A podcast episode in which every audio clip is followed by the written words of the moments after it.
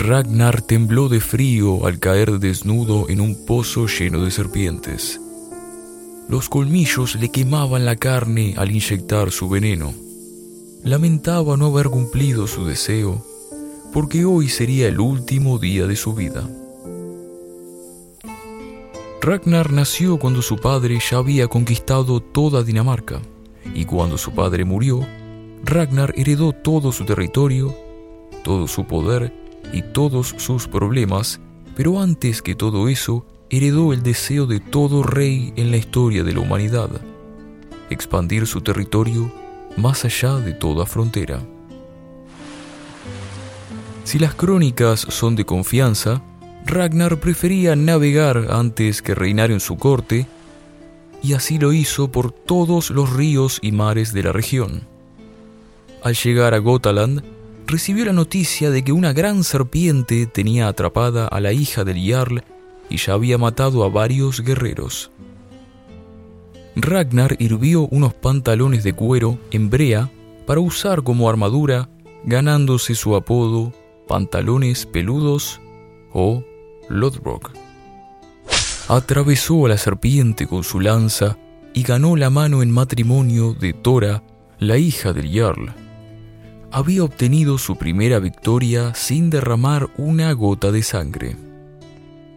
Con Tora tuvo dos hijos, Eirek y Agnar, pero más importante aún, tuvo con ella un matrimonio y una vida feliz.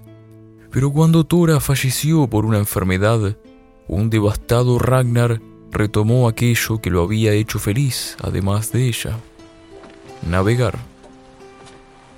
En Noruega, oyó rumores de la belleza de una joven campesina llamada Kraka, que quiere decir cuervo. Los rumores eran ciertos, pero para saber si era digna de casarse con un rey, Ragnar le propuso un acertijo. Debía encontrarse con él ni desnuda, ni vestida, ni hambrienta, ni llena, ni sola, ni acompañada. Kraka llegó a la reunión vestida con una red de pesca, con una cebolla en la boca y con un perro a su lado. Con ella engendró a Ivar, Bjorn, Witzerg y Rogunvald. Kraka era una buena esposa, pero seguía siendo una campesina. Por el bien de su misión, Ragnar debía unir su reino con Suecia, casándose con la hija del rey. Logró lo que deseaba, pero como suele ocurrir a quien logra lo que desea, pronto se arrepintió. Kraka había aprendido que su nombre real era Aslog, la hija del legendario héroe Siegfried, el asesino de dragones y la jefa de las valquirias, Brunilda.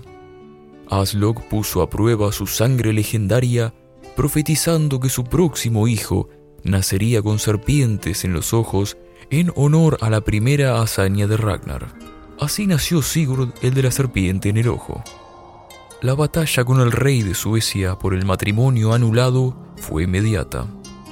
Por suerte, los hijos de Ragnar crecieron para convertirse en guerreros formidables. Noruega, Suecia, Escocia, Irlanda, si no asaltaban, conquistaban. Si no ganaban a la primera vez, lo intentaban una segunda y lo lograban a la tercera.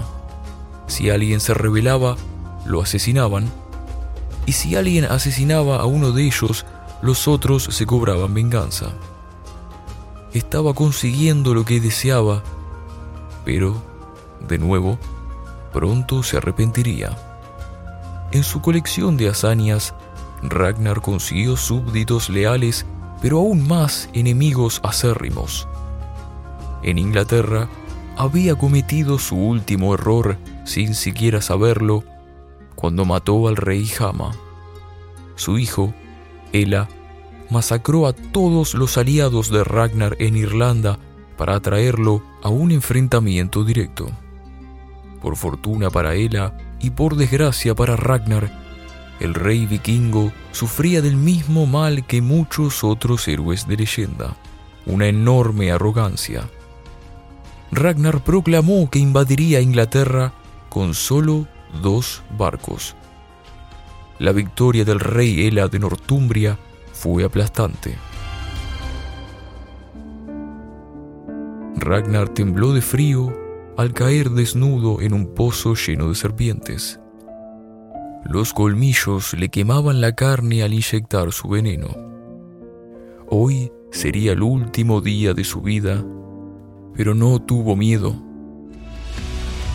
Juró morir riendo a carcajadas porque Valhalla aguardaba, porque detrás de él vendría todo ese ejército que no había traído, porque alguien más atemorizante cumpliría su deseo, todos sus hijos.